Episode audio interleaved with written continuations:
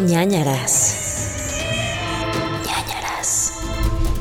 Hola, ¿cómo están? Bienvenidos a ñañaras, su podcast de confianza para todos los temas de terror que les dan miedo, pánico y, y, y ñañaras, básicamente. Nosotros tratamos estos temas de la manera que podemos, que es con comedia, porque si no, no podemos dormir en la noche con todo y melatonina. Bienvenidos al programa, yo soy Gerudito y conmigo, como siempre, Pau del Castillo. Hola. Hola, ¿cómo están? Bienvenidos a su podcast de confianza. No sé qué día es esto para ustedes, pero para nosotros es Día de las Madres y ya salió 24. nuestro pandemonio especial y estaba viendo que ya nos están comentando y me emociona mucho. Sí. Quiero 20. leer un comentario Adelante. porque nos decía Jesús Morales en el grupo de ñañers. Mi mamá es súper ñañer y forma parte de las estadísticas que mencionó la mamá de Gerudito de las señoras que escuchan el podcast. Cuando le dije que estaba la mamá de Jeru, se súper emocionó y dijo, rápido, ponlo, ya quiero conocerla. Y cada que dice algo la mamá de Jeru, ella dice, es igual que yo. O yo también hago lo mismo y cosas así. Amamos este pandemonio, gracias por todo. Gracias.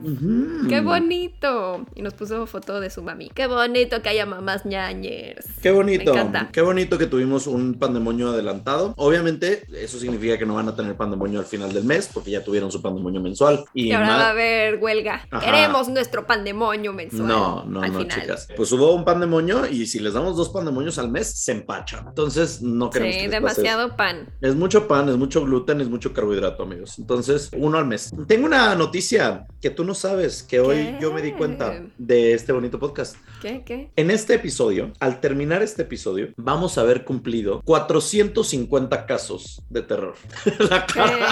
Pero de- sin, contar el leñe file. No contando leña file. Ujú. 450. Ujú. O sea, ya hay 450 cosas de terror que hemos hablado en este podcast al final de este episodio para que ustedes lo platiquen en casa. Es que me trauma cuánto terror hay en la vida, ¿no? Yo pensé que Pero- habría- yo pensé que este podcast ya habría terminado. La verdad pensé que ya no habría cosas que ver y hay mucho todavía. No, y además hay muchos que han sido dos o tres casos dentro de uno mismo. ¿no? Ajá. O sea, sí. tú luego haces el cómo murió en los Files, que son varios casitos chiquitos. O los las yokais y de repente las cuentan como de tres leyendas. Entonces sí llevamos más de 450, pero oficiales 450. Que creo que es un buen momento para recordarles que pueden meterse a patreon.com diagonal para podcast. terminar el podcast. que, No, wow. no, no. No, es un plugin para que vayan a ser patroñers y apoyen este podcast eh, a cambio de los Ñ Files, que son estas historias que hacemos aparte de, de los episodios principales. Ujú. Y hay diferentes categorías que ustedes pueden pagar para tener que si uno al mes o todos, o sea, uno por semana.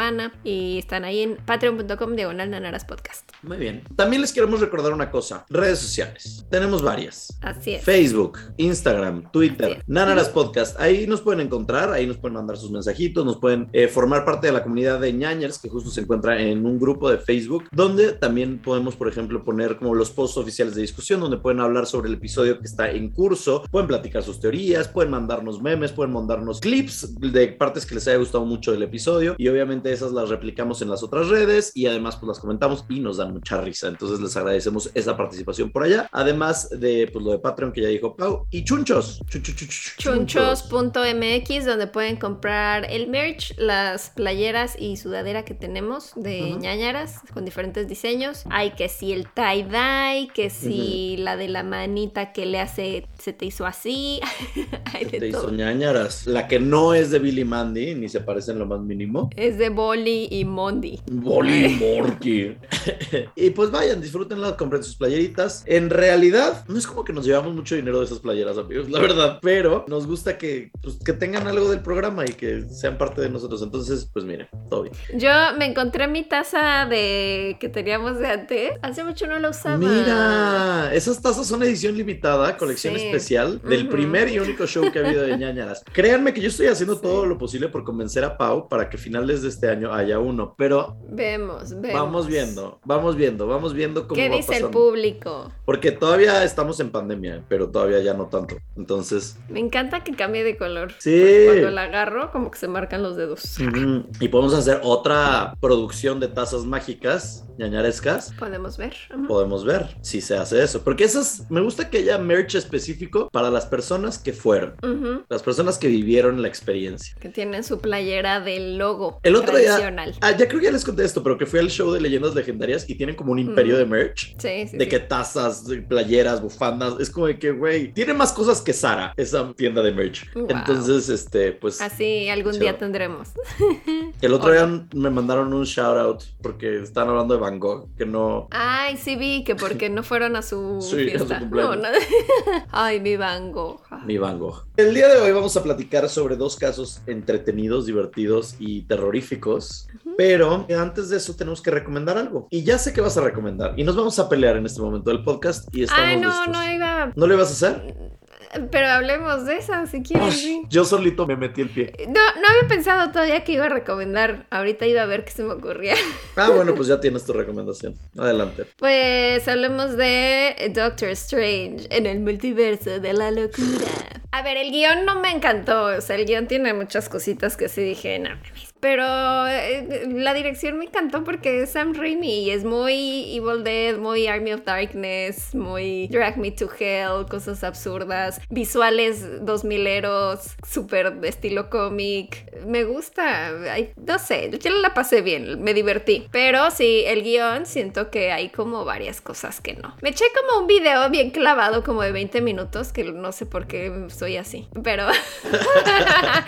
pero pues ya, se lo resumí todo en un minuto, ahí está. De 20 minutos este, hablando de por qué no te gusta, pero terminas diciendo que sí te gusta. No, de por qué sí me gusta, de analizando como el estilo de Sam Raimi y así. Chica, está bien. A mí no me gustó. Lo siento. Yo soy de la contraparte. Ya saben que aquí siempre es una pelea constante entre nuestros gustos. A mí no me gustó. A mí no me hizo feliz. No la volvería a ver probablemente. Pero por eso, por el estilo 2000ero... Me parece una película que está muy anticuada. Se siente fuera de fecha, pero ni siquiera de una manera cool. No es como de que, ah, se siente noventera la película. No, no, no. Se siente dos milera y dos milera chafa. O sea, se siente que es mejor. Eso es Morbius, pero... No he visto Morbius. no. No he visto Morbius, pero, o sea, es como Spider-Man. O sea, si hubiera salido esta y Spider-Man al mismo tiempo, la gente no hubiera pelado Doctor Strange, porque Spider-Man es mejor película y se sienten de la misma fecha. Literal se siente que le hicieron en la misma fecha. Odio Pero sus efectos padre especiales. que se sienta No, como no, el no, porque- estilo del director. No, no. Una cosa es el ¿A ti estilo te del gusta algo genérico, entonces? No, a mí me gusta que las cosas se sientan frescas, se sientan innovadoras y más cuando estamos hablando de Marvel, que es una franquicia que ya lleva más de 10 años lanzando películas, ¿no? Entonces, a mí me gusta que las cosas se sientan frescas, que se sientan del 2022, no que sienta que estoy viendo una película del 2003. Ahora,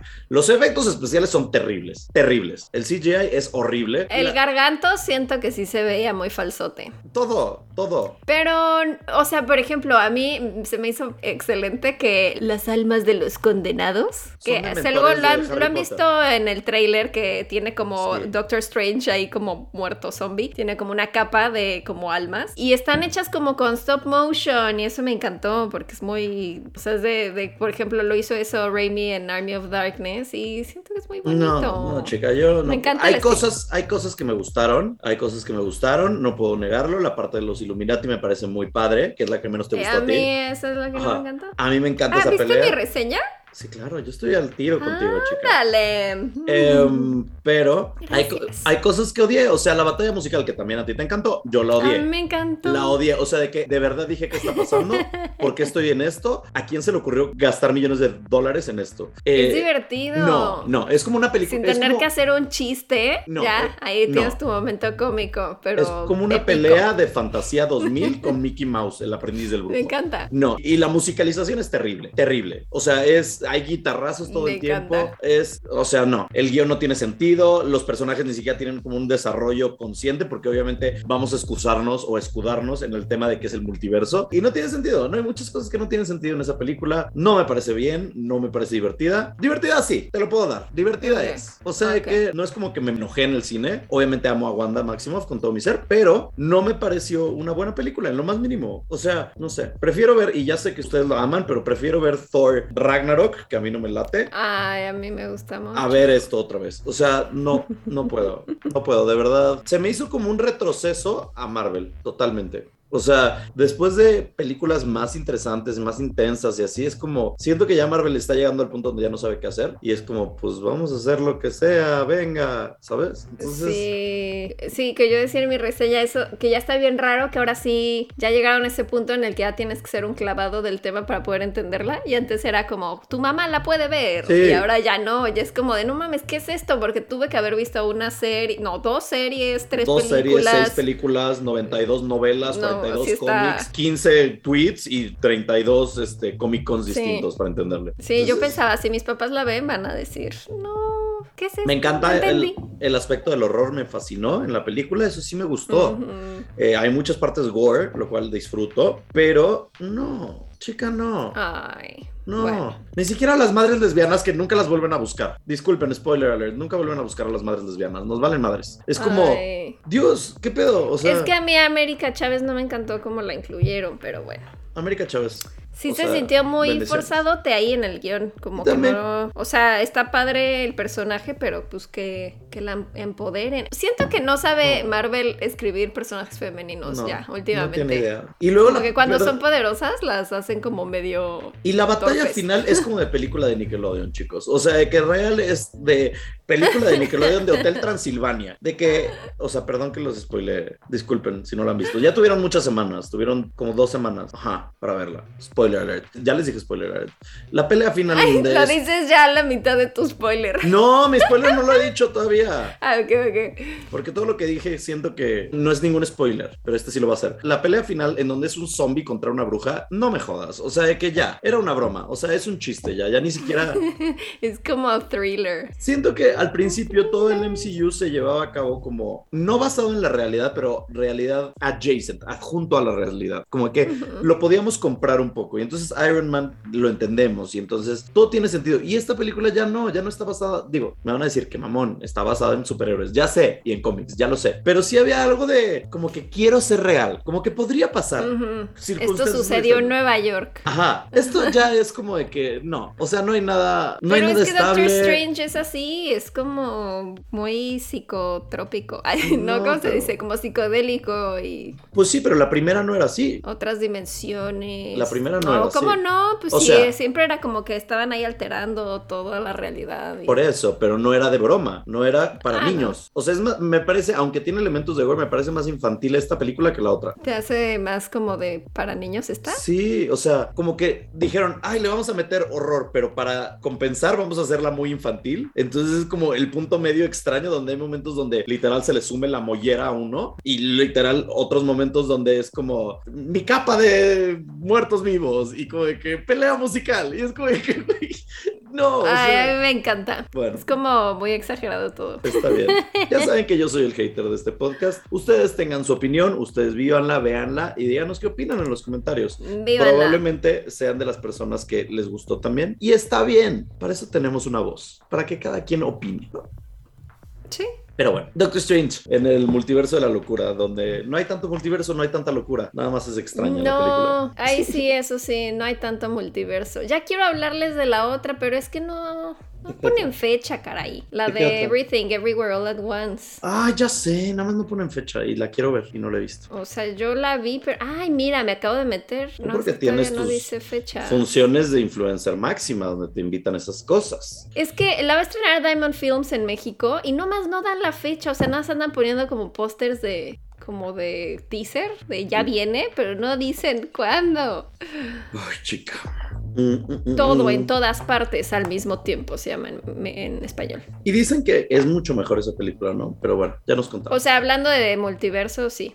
Pero bueno, bueno, bueno, bueno. O sea, en general, han dicho que es como una de las mejores películas que ha salido este año. O sea, Es- Para mí es mi favorita. Según he Es visto. mi favorita, y la crítica y todo el mundo que sale de verla dice como que no manchen el peliculón, increíble, va, Sí, va". Sí, pues miren, ojalá saliera también esta fecha para que pues viéramos eso en vez del Doctor Extraño. Ay, que en estas fechas, ¿Qué? creo que ya se estrenó para cuando 24 salga de esto, mayo. sale la de X, que es como un slasher, del de Ah, ya. You're Next. Ajá. Quiero ver esa. Mm, Tal vez la próxima semana hablemos de eso. Sí. Tal vez. Tal vez, tal vez. Bueno, eh, empecemos. Empecemos. O algo que nos tengas que chismear, contar. No. ¿No? No, Porque ya nos dijeron que sí les gusta que chismeemos antes del episodio, entonces. Oye, que estaba viendo, ahorita que hablabas de la música de Doctor Strange, Danny Elfman, Ajá. ¿ves que se volvió como ahora un rockstar? Sí. O sea, antes era como todo look conservador, ñoño, Sí. con sus lentecitos, trajecito, y ahora está todo tatuado y siempre anda sin playera y pelo largo y así.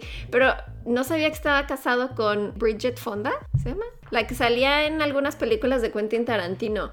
Pero no tenía idea de que ella como que desapareció así como de la farándula desde hace 10 años. Y entonces apenas hace como un año vi que habían fotos así de la vemos por primera vez en público. Y Órale. ahora está como súper diferente. O sea, como que De verdad. no sé si... No sé, como que, no sé qué pasó, no sé si literal estaba encerrada en su casa, de Es- que no salía a la calle, porque decía como, la vemos por primera vez en público y un paparazzi ahí tomándole fotos. Ah, ya vi. La ven por primera vez en 12 años, en su cumpleaños Ajá. 58. Chica, chica. Sí está diferente, pero miren, no juzguemos. Y no, o sea, ahora es como una señora pues de su edad, ¿no? O sea, Sí. pues el- porque pone el comparativo de cuando tenía 20 años, no Sí, no pues nadie se ve como cuando se ve a los 20 años. Pero no sé qué habrá pasado, porque, o sea, vi que sí decidió dedicarse como a la familia y que por eso ya dejó las películas, pero ¿por qué tan extremo como de no voy a salir de mi casa en 12 años? Qué chido, o sea, qué chido que se haya dedicado a la familia y que haya dejado atrás todo este tema. Qué bueno por ella, pero sí está raro su seclusión.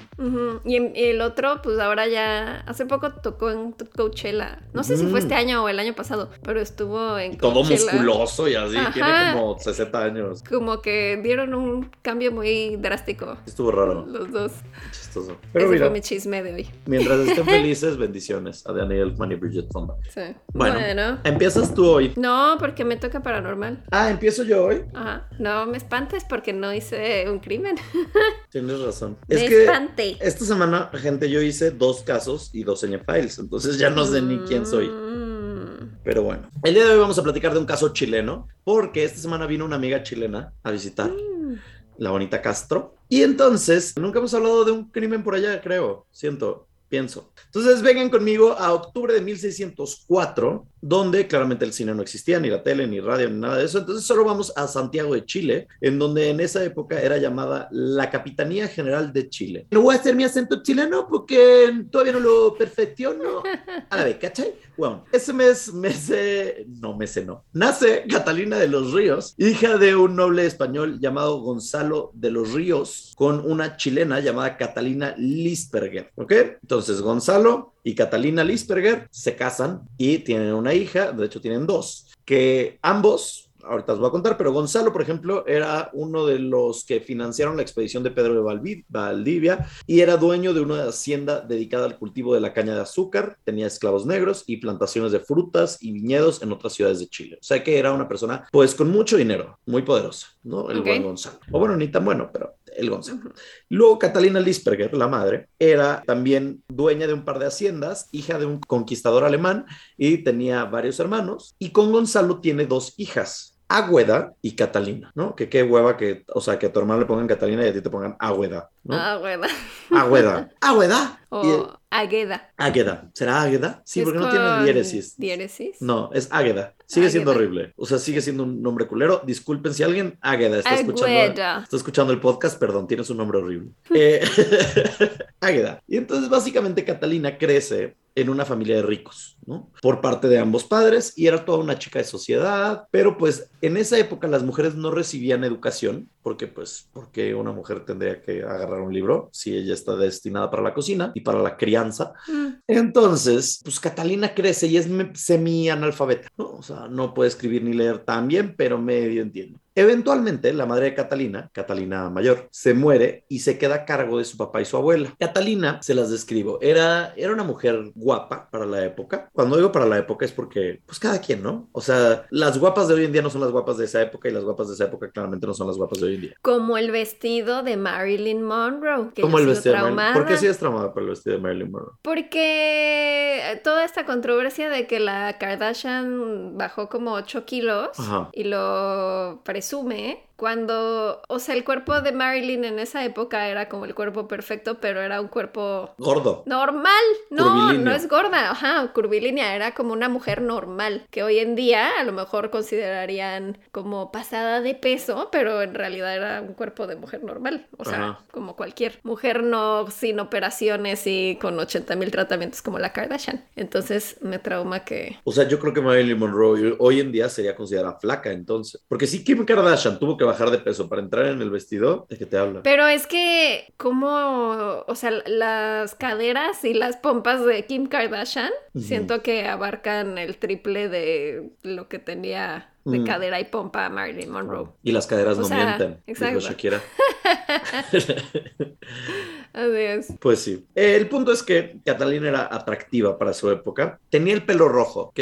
Pelirroja ella. Y entonces, porque tenía el pelo rojo, le decían la quintrala, ¿ok? ¿Por qué la ¿Por quintrala? El quintral es una planta que crece en Chile, en Chile, que tiene flores de color rojo, como unas como Mm. no espinas, no espigas, sino como es una flor, no picuda, pero larga, roja. ¿ok? Ok. Eso es, es una flor y tiene como varios, como, digamos, de pelos rojos así saliéndole. Ajá. Entonces, como el, el quintral, le decían la quintrala, ¿no? También tenía ojos verdes, ojos de color verde, y esto era porque, pues, tenía una ascendencia alemana y europea, y eso es lo que le dio estos, estas facciones, estos rasgos. Ahora, esta no es la parte paranormal del episodio, porque obviamente esta es la parte de crimen real, pero decían que Catalina, y esto es algo como muy importante, es que Catalina era muy cercana a una tía suya y que la tía dicen que le enseñó las artes de la hechicería y practicaba brujería y que pues entre las dos hacían como embrujos y hechizos y todas estas cosas. Muy Wanda Maximoff. Ujú.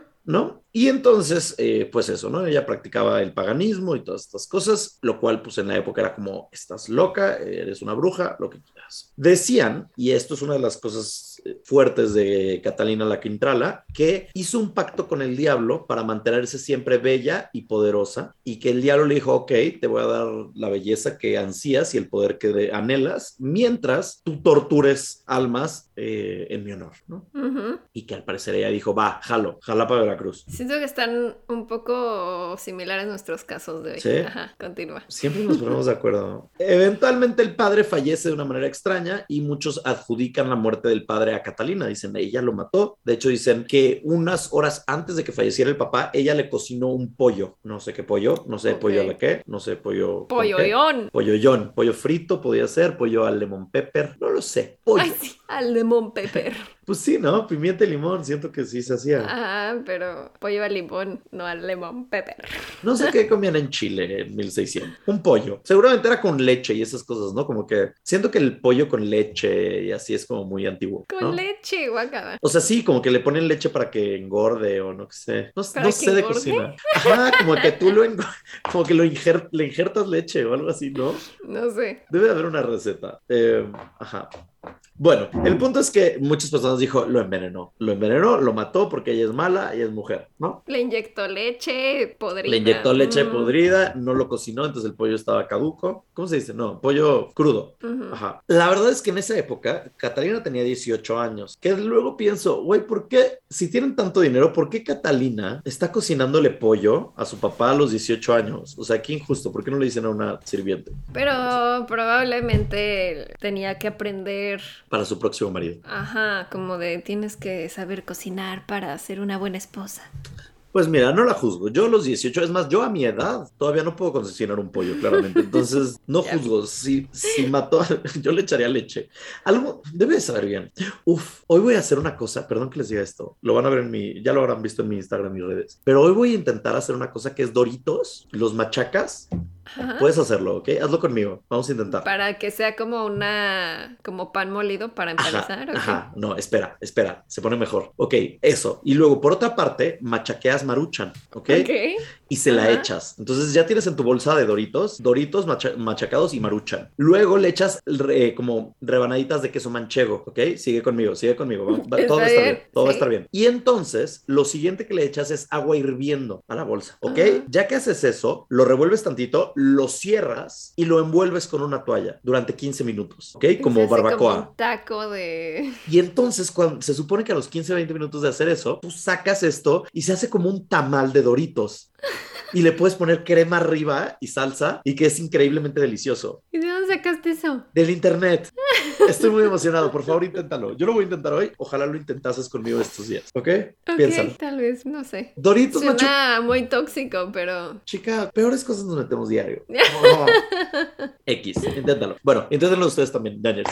El punto es, su propia tía, otra de las tías, no la tía bruja, sino otra de las tías de Catalina, denuncia a Catalina y va con la policía y le dice, oye, güey, de que Cat- Catita, la quintralita, acaba de matar a su papá. Estoy segura de ello porque envenenó el pollo y lo cocinó y le puso leche y va. Y entonces llegan las autoridades y las autoridades dicen como que, güey, pues no hay pruebas. O sea, si lo envenenó, pues no hay pruebas de que lo envenenó y puede ser que nada más se murió y así, porque es 1600. Tampoco es como que realmente iban a hacer una prueba forense y una autopsia. Sí, Fue como o de que, de que buscando huellas. y ajá, no. vomitó, está muerto, listo, check, no hay nada, ¿sabes? Sí, se empanzonó. Ajá. Ya, Y en muerte esa- de empanzonamiento. Ajá, y en esa época creo que era como muy fácil decir como, en vez de gripa era como, ah, pues es que se le metió un aire chueco. Y ya, ya sabes, como que, Se intoxicó. Ajá, ajá, ajá, como de que, no, es que respiró sal de canela y era como de que, güey, le dio tuberculosis, cálmate, ¿sabes? Pero en Y esa está época... cañón cómo te podías morir de cualquier cosa. Bueno, seguimos. Eh, Sí es, ya platicamos pero- de eso, lo frágiles que somos. Pero sí, antes era como de, ah, es que se comió algo y no sabía qué era y ya. Ajá. O sea, te encontraste un champiñón en el bosque, se lo comió, ya se murió. Sí. Ya. O de que cortas, no sé, como de que estás taladrando algo y eh, óxido, ¿ya sabes? Ajá. Y ya te mueres. O sea, ay, no sé. O un coágulo. Los coágulos, siento que son súper... Ay, sí, no. A mí me dan pánico los coágulos, como que siento que es muerte silenciosa, no sabes si tienes un coágulo y de pronto, ay, le dio una embolia. Ajá. ¿qué pedo? O como, o como, por ejemplo, cuando estás en el doctor y te ponen suero y, y- y estás canalizado y entonces ves la burbujita de aire Ay, sí. Yo siento que me voy a morir. Siento que ese aire va a llegar a mi corazón y voy a morir Me va a entrar instantáneamente. aire. Ajá, Sí. sí, sí, Y ya, una vez me dijo una enfermera como que, güey, no, o sea, no funciona así. O sea, de que tendría que pasar un chingo de aire y tendríamos que casi, casi meterte aire para que te pudieras Ajá. morir de eso. Y yo, ah, ok. Fernando seguro, patroñar nos va a decir eventualmente porque sabe más de estas cosas. Pero, ajá, me da mucho pánico cuando veo burbujitas de aire. También. Como sí. que, güey, tiene una burbuja. ¿Alguien se está dando cuenta que puedo fallecer? Ay, se está dando cuenta que me inyectaron aire. me quieren matar en estos ¿Me inyectaste leche? Como al pollo. La inyecta leche, sí. Este, bueno, el punto es que no hay pruebas, entonces no hace nada con Catalina aquí entra la. La abuela, después de que se muere el papá y la mamá ya está muerta, pues la abuela dice, a ver, chiquita, ya. Necesitamos que te cases porque ya estás vieja, ya tienes casi 22 años, o sea, ya eres una solterona. Entonces, ya es momento. Entonces la, la rejunta con un hombre y eh, por 45.350 pesos chilenos, que en esa época me comentan que es un buen, se casa con un coronel español llamado Alonso Campofrío de Carvajal y Ribeiros. Ahora, de nuevo, ella tiene 22 años, él 42. Ok. Ok, porque... Oye, la nueva esposa de Nicolas Cage es 30 años menor que él. Y estamos diciendo que está bien. Y no, pero es 2022 y sigue siendo esto así. Es que... Bueno, dicen que en el amor no hay edad, pero... no, bullshit, sí hay, sí hay. O sea, que sí pero hay. bueno. ¿De qué vas a hablar? O sea, si tienes 40 y... ¿Cuántos años tiene Nicolas Cage? ¿50 y qué? ¿Uno? 50 y algo. Ok, 50 y algo. Creo que 57. Ok, tienes Algo así. 57 años. ¿Qué vas a hablar con una chica de 27 años? ¿De qué ¿De vas a hablar? ¿De qué vas a platicar? ¿De TikTok? No hay, no hay tema en común. No hay. O sea, Pero es Nicolas Cage. Puede hablarle de fantasmas y así. bueno, eso sí, Nicolas Cage debe tener las mejores pláticas del mundo. Pero no suficiente. Bueno, 27, eh, vamos bien. Y además el güey dice como de, yo sé que ya llevo varias esposas, pero porque es su quinta esposa, pero siento que esta vez lo hice bien. Esta es la buena. la- esta es la buena, que es como, güey, no mames, después de cinco. Nicolas. Y ya vi que tiene un tatuaje por esposa. Ah, eso está Porque en la película que hizo hace poco, la del peso del talento, se pintó los tatuajes para que el personaje no tuviera sus tatuajes. Y entonces que le preguntó a Neil Patrick Harris como de, güey, ¿por qué te los pintas? Y que le dijo, es que el personaje no ha tenido tantas esposas como yo. Y sí, sí, los- se los conté en una foto y dije, ah, son cinco. Entonces cada vez que tiene una nueva esposa se hace un tatuaje. Eso Pero no crees padre. que se hace la cara ahí como de Belinda. No, no, no, no, no. Es algo sea, alusivo. Ajá, no, Mm. ni siquiera, porque tiene un tatuaje de Ghost Rider, por ejemplo. Ok, y esa es una de las A lo mejor fue en la época, ¿no? No. Como de cuando estaba con esta, hice Ghost Rider. me hago esto. Como sabes quién hace eso, Katy Perry. Tiene un tatuaje por cada uno de sus discos. Ah, pero no de esposos. No, discos. O sea, tiene como del Teenage Dream, tiene una mentita con ojitos como de caricatura. Y luego de, o- de ¿No the una Boys, sandía también? Es una fresa, tiene una Mm. fresita, tiene eso, por ejemplo, de, de Prism, tiene creo que un prismita, así, luego de Witness tiene un ojo, una boca con un ojo, y así cada uno de sus tatuajes es uno Mm. como de sus discos, Sus bebés. sus bebés. Bueno, Catalina obviamente se oponía al matrimonio porque decía, güey, tengo 22 porque me quieres casar con un güey de 42 y yo soy una bruja pagana, además envenené, digo, no hice nada con mi papá. Y entonces dice que hay una leyenda que vamos a ver las dos partes. Unos dicen, estaba enamorada del cura que, la casó, entonces como que fue doble traición para ella y le dolió muchísimo. La otra historia es, nada más odiaba al cura porque pues los casó. Entonces se supone que Catalina intenta matar al cura, pero nunca lo logra. Bueno, ok. O sea, el cura, qué culpa, güey. Sí, por eso te digo, o sea, unos dicen que estaba perdidamente enamorada de él y entonces por eso lo trata de matar. Al año siguiente nace su primer y único hijo llamado Gonzalo, Gonzalo en honor a su padre, y Ok. un año después muere su hermana, ¿ok? Entonces, pobre Catalina que ya se le murió toda la familia. Todas las tierras que tenía la hermana se las hereda a Catalina y aunque quería y le caía bien su esposo y el padre de su hijo, jamás amó a este hombre de 42. O sea, ya, ya, ya llegó a como llevar la fiesta en paz, pero nunca lo amó, ¿no? El tema es que aquí Catalina ya tenía unos hobbies, ¿no? De esos que nos gustan en este podcast. Catalina en 1624, años antes de casarse, ya había tenido un amante chileno y que una vez que estaban a punto de hacer el delicioso, el sin respeto, agarró un cuchillo y lo asesinó, ya que estaba en sus brazos, como que lo mató. ¿Ese era su hobby? Ajá, ese era uno de sus hobbies. Y entonces, ¿qué hizo? Porque dices, bueno, pues mató a alguien porque no está en la cárcel, pues culpó a una de las esclavas. Dijo, no, no, no, fue ella, fue Chanita. Y entonces a Chanita la policía la llevó a la plaza y la mataron en la plaza Ay, Maldita. como castigo por haber asesinado a alguien, cuando en realidad había sido Catalina. Luego tuvo otro amante que después de hacer el acto físico del amor, ella sintió que él estaba jugando. Oye, ahí con no ella. había amor. Eh, dije el acto físico del amor, no que hubiera amor. Fue el acto físico de la pasión. De la De pasión. la lujuria. Ok, ok, me gusta más. El acto físico de la pasión.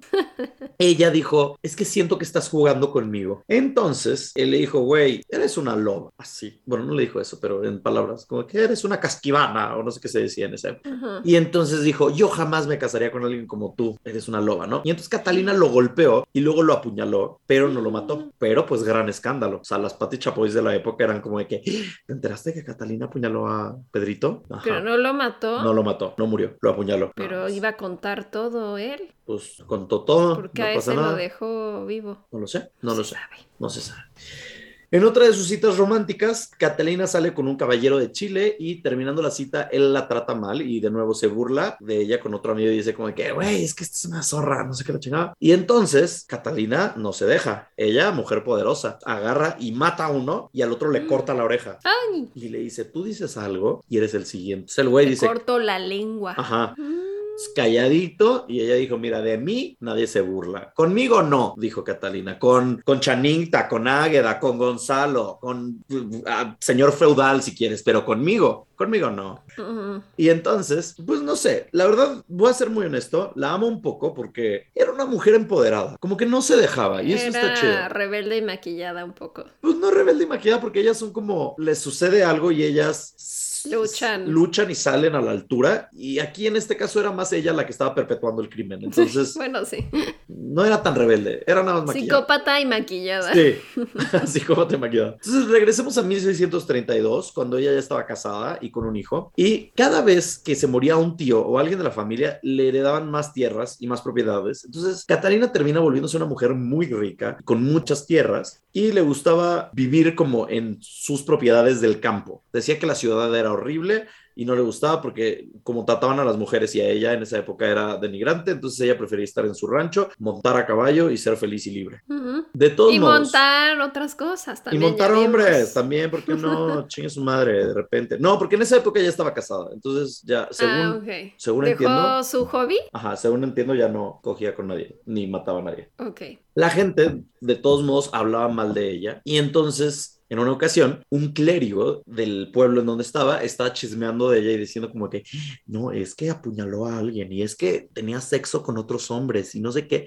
Y entonces Catalina llegó y lo apuñaló y le dijo, ya, ya, Estate. state, épale, no. Y entonces el clérigo dijo como que, "Ah, ok, y entonces ya se fue hasta que lo curaron, ¿no? Durante todo este tiempo, la Quintrala, recordemos que era dueña de muchas tierras, muchos esclavos, y entonces ahí viene lo feo. Como Madame Lolorie, ¿te acuerdas de ella? Sí. Pues Quintrala le gustaba golpear, latigar y en ocasiones asesinar a sus esclavos. Mm. Una de las cosas que hizo fue, en una ocasión, mató a uno de los esclavos y dejó su cuerpo a la mitad de la propiedad ahí y dijo, nadie lo puede tocar. Y dijo, para que vean lo que les pasa si se meten conmigo. Y estuvo como Ay. dos semanas el cuerpo muerto ahí del esclavo, hasta que ya eventualmente dijo, bueno, ya, ya huele feo, entiérrenlo. Sí, sí, ya me huele mal. Ya. Eventualmente, el hijo de la Quintrala, Gonzalito, muere a los nueve años. O sea, sí tenía como una mala racha de muertes familiares. Y entonces esto hace que la Quintrala se vuelva más cruel y los esclavos, por, pues ya no podían más de los malos tratos. Entonces, unos, como un grupo de esclavos, dice, tenemos que escapar de la Quintrala. Se van al monte, se escapan. Ah, porque también le gustaba a la Quintrala, por ejemplo, de repente cortarle la lengua a los esclavos Ay. para que no se fueran rezongones. Y a las mujeres les cortaba los pechos. Ay, ¿por qué?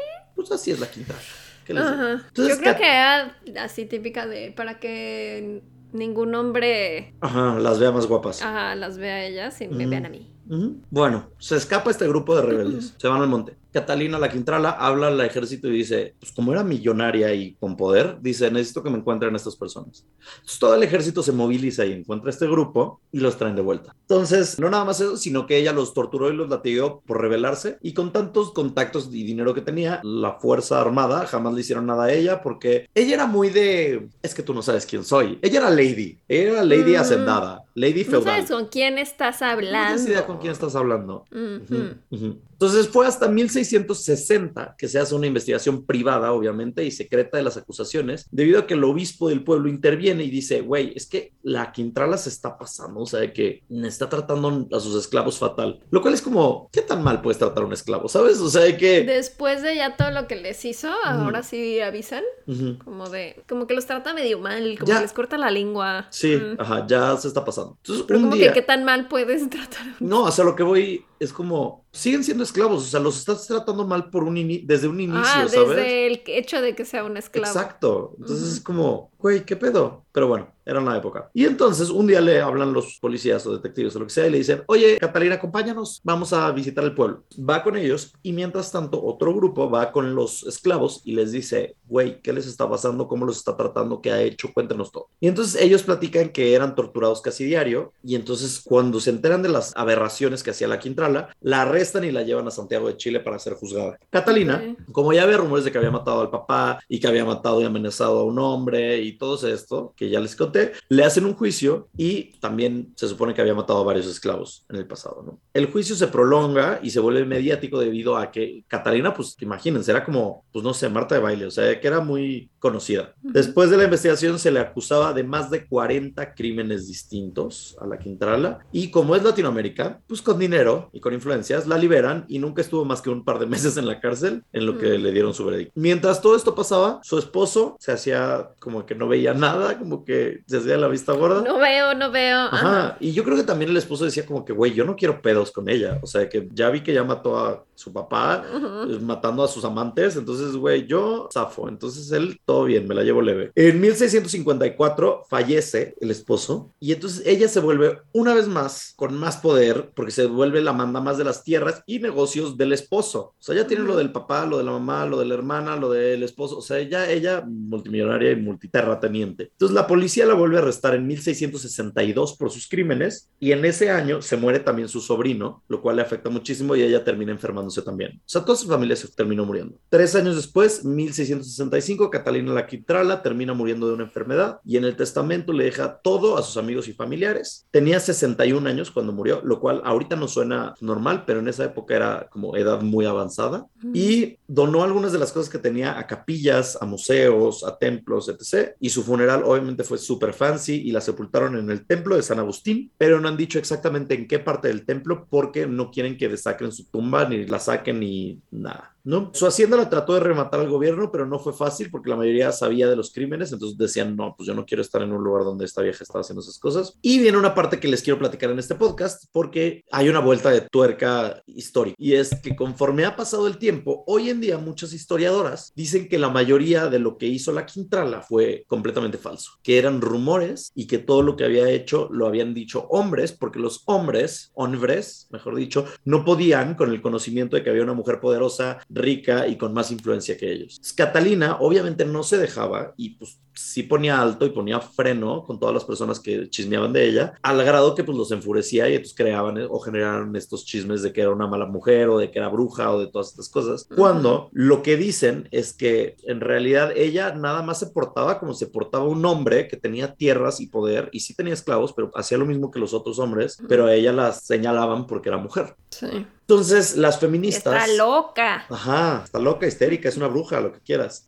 Las feministas chilenas, con el paso del tiempo, la han considerado un ícono porque fue alguien que derrocó y puso en duda el patriarcado de la época. Y sí, obviamente era cruel y castigadora, pero como les digo, lo mismo hacían los hombres, nada más que a ellos no se les juzga por ello. Todo puede reducirse a lo que no les gustaba de Catalina o de Aquintrala, era que era mujer, básicamente. Se han hecho varias novelas, obras de teatro, películas y hasta telenovelas de ella. La más reciente en 2019 se llama Secretos Urbanos y en el 2011 salió otra que se llama La Doña, basada en su historia. También hay una ópera escrita sobre ella que se hizo en 2004 en Dinamarca y en Santiago de Chile hay un parque que se llama La Quintrala en su honor y en 2016 le erigieron una estatua. Además hay una población entera al costado de Santiago que se llama La Quintrala también, donde se celebra el Carnaval de la Quintrala, donde ponen a mujeres a competir por la corona de la reina, lo cual sigue siendo algo para mí súper machista, que haya mujeres compitiendo por una corona pero bueno, bendiciones. Y en 2016 en Valparaíso se inauguró una ruta turística que se llama La Quintrala, que te lleva a puntos importantes de la ciudad de Petorca. Así que retroactivamente, al parecer, es un icono y es una mujer muy querida. Y con todos los rumores de que mató y todo esto, unos es como de que, güey, wow, La Quintrala, diosita feminista. Y otros es como que, güey, qué miedo La Quintrala, la mujer más temida de todo Chile. Entonces, pues depende de dónde vean la historia. Es la historia de La Quintrala. Ahí se las dejamos para que ustedes deciden. Psicópata y maquillada. Icónica o asesina. Icono feminista o bruja psicópata desquiciada. Ustedes decidan. Yo traigo una historia muy, muy parecida. Uy, qué chido. Pero esta es una leyenda jarocha de Mm. Veracruz, en México. Y es la leyenda de la condesa de Malibrán, Mm. que es una de las leyendas más famosas de Veracruz y hay muchas versiones acerca de cómo fue la vida de esta mujer, pero la mayoría tiene datos en común que con el paso de los años han podido hilar la historia de esta misteriosa condesa. Y, y justo como decías, ah, o sea, hay como varias versiones de que no, es que llegó de Francia y en Francia era bruja y vino acá porque Ujú. estaba escapando de, pues de que allá la podían quemar, ¿no? Y, y acá podía ser bruja libremente. Ok.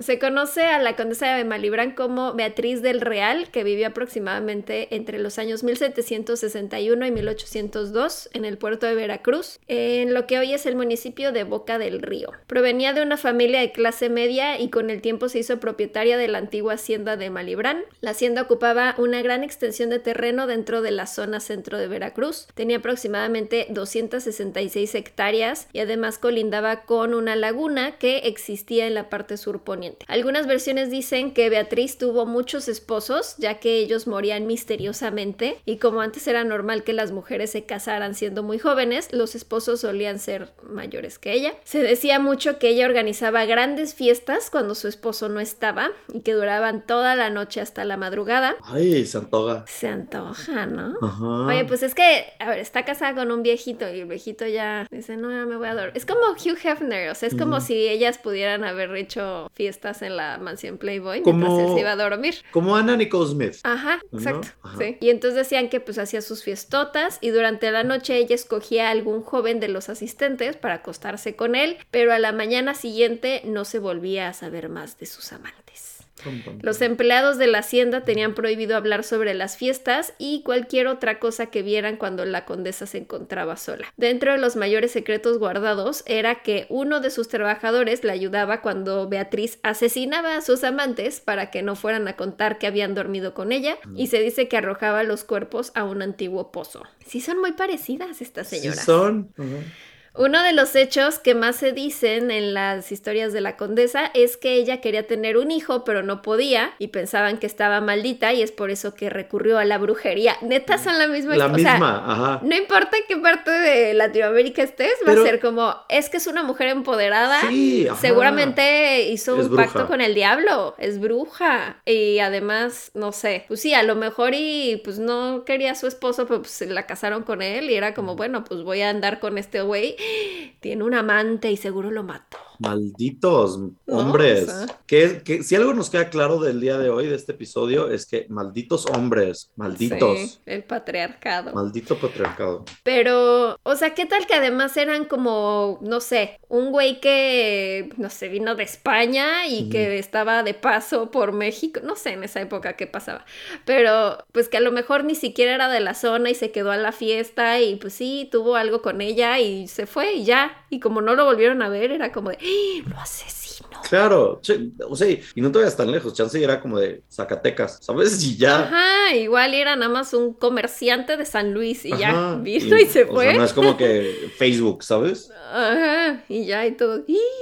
Yo la vi con este y ya no está, seguro lo mató. Bueno, pues dijeron que quería hijos, pero no podía, entonces que recurrió a la brujería, que visitaba con frecuencia a una bruja que le ayudaba para que tuviera un hijo y le daba brebajes y remedios hasta que un día finalmente quedó embarazada. El problema es que cuando el hijo de Beatriz nació tenía muchas deformidades y ella le ordenó a sus empleados que no hablaran de él ni lo mostraran al público mientras lo tenían en su cuidado. Oh, ¿Te acuerdas que también te conté en los Files de una que era de Yugoslavia y que también era algo similar, que hacía sus fiestas no me acuerdo. y, y decían que tenía amantes y que los mataba y que los tenía ahí como encerrados?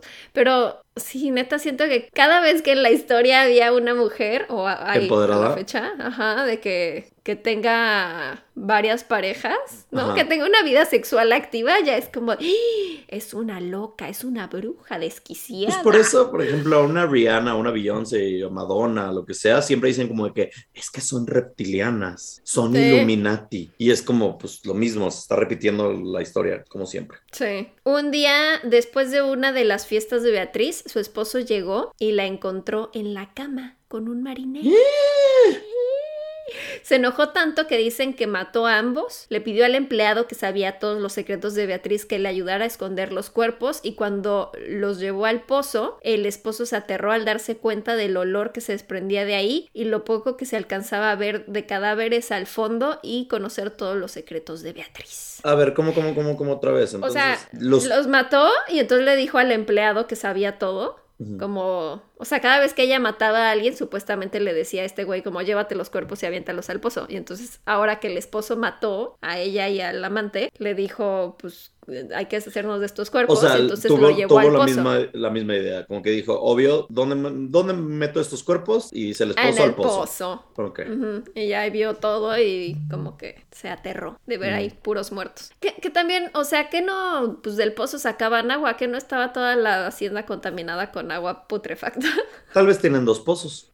Tal vez. El pozo oeste nadie Ajá. lo usa. Echa ahí los cuerpos. Bueno, el esposo aventó ahí el cuerpo de Beatriz y del marinero y algunas versiones dicen que hizo lo mismo con el bebé. Se dijo en la ciudad que Beatriz había desaparecido aproximadamente en 1802 y que había sido en circunstancias extrañas sin dejar un heredero. Para el año 1933 el gobierno del estado de Veracruz expropió toda la zona de la hacienda y poco a poco dejó de ser este lugar de noches imparables de fiesta y excesos de la época. A raíz de esta historia y con el paso del tiempo se comenzó a creer la leyenda de la condesa de Malibran y como cada vez había menos gente que la había conocido, los rumores y la verdadera historia... Estoy como hablando...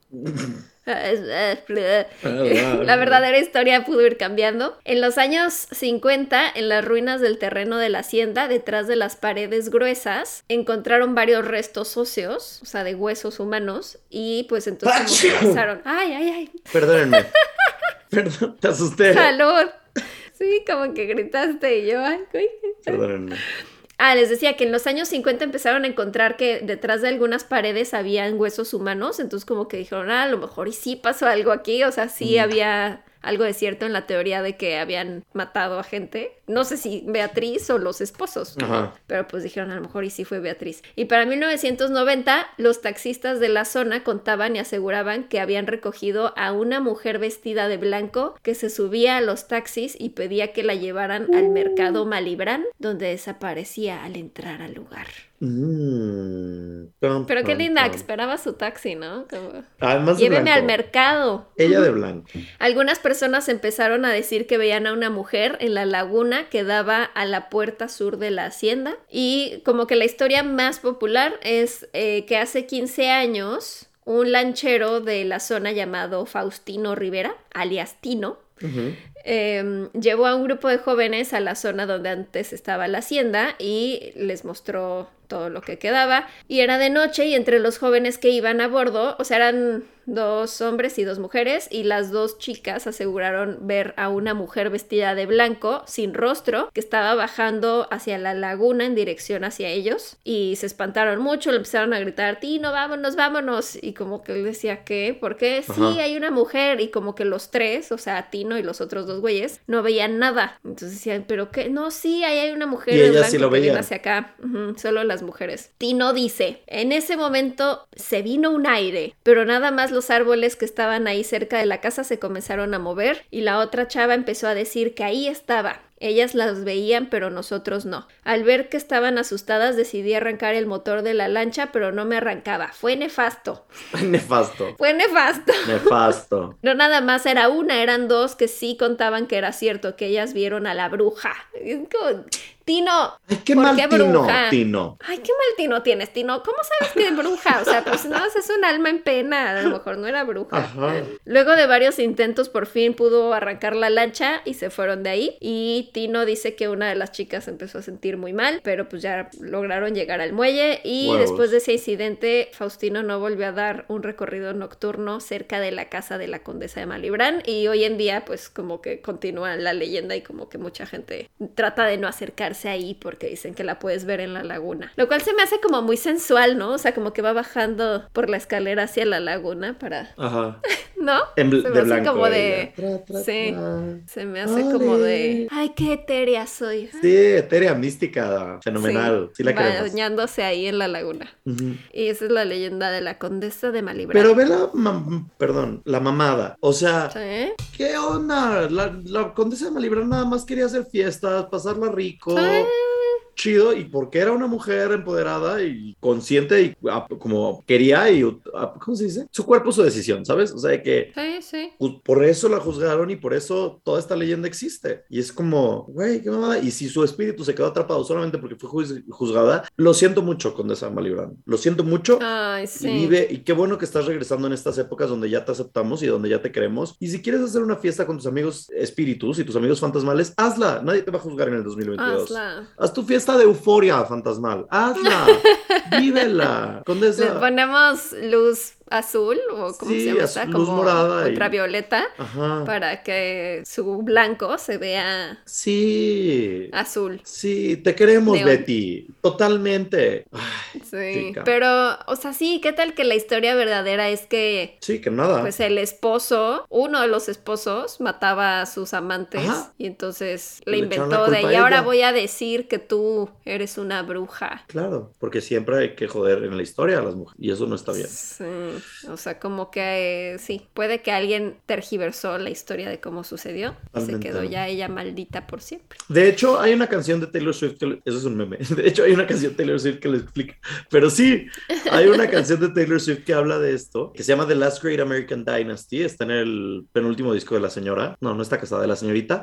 Que se llama Folklore, mi disco favorito de Taylor Swift. Y justo trata sobre eso, de que ella compra una casa en Rhode Island, que antes es una casa como súper grande de tres pisos y está la orilla del mar y así. Está súper chingona la casa. Y de hecho hay fotos de Ryan Reynolds y Blake Lively ahí como que hangueando y así. Increíble. Ujú. Bueno, el tema es que ella compra esta casa y esta casa antes le pertenecía a una mujer que se llamaba Rebecca Harkness y justo como Agatha. Y entonces, justo la canción trata de que ella cuando se muda ahí, ella era una mujer divorciada y todo el pueblo la juzga porque cómo puede ser que una mujer de, clase media divorciada pueda tener esta casa. Y entonces ella se dedicaba a hacer fiestas y a divertirse igual que Beatriz y. este y todo el mundo la juzgó y todo el mundo la trató fatal y decían como la canción trata como de que de ay, ya se acabó la dinastía, la gran dinastía americana porque gente como esta vieja tiene dinero y tienes, ¿no? Y Ujú. habla de sobre cómo las mujeres o ella fue tratada mal por tener esa casa y vivir en ese lugar y la canción termina diciendo que Taylor Swift es la que compra esta casa ahora y que ahora todo el mundo la juzga a ella y todo el mundo la trata mal por ser una mujer empoderada, rica y que tiene todo el poder para poder tener esa casa, ¿no? Entonces, justo de nuevo hablando de cómo la historia nos ha llevado por estos momentos en donde las mujeres que tienen poder y las mujeres que son divorciadas y las mujeres que son conscientes de su cuerpo y que quieren hacer lo que ellas quieren son juzgadas y son tratadas fatal. Y ya, aquí termina mi tesis de Taylor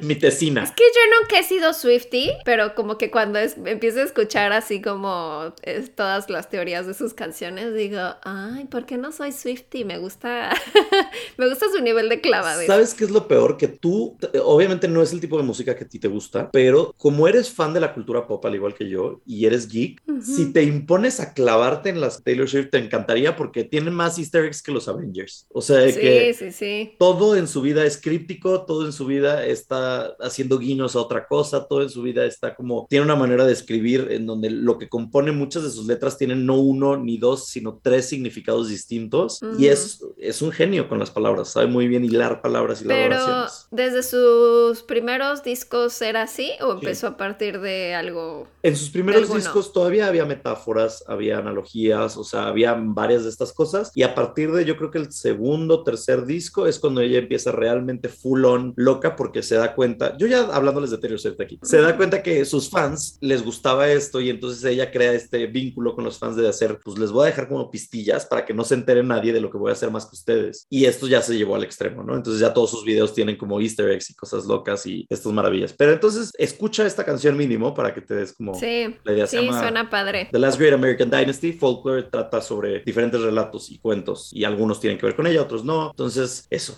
listo. Cool. Bueno, pues así acabamos este episodio. Ciento, ¿Qué? ¿19? 120, 120. Muchas gracias por habernos 450 escuchado. casos.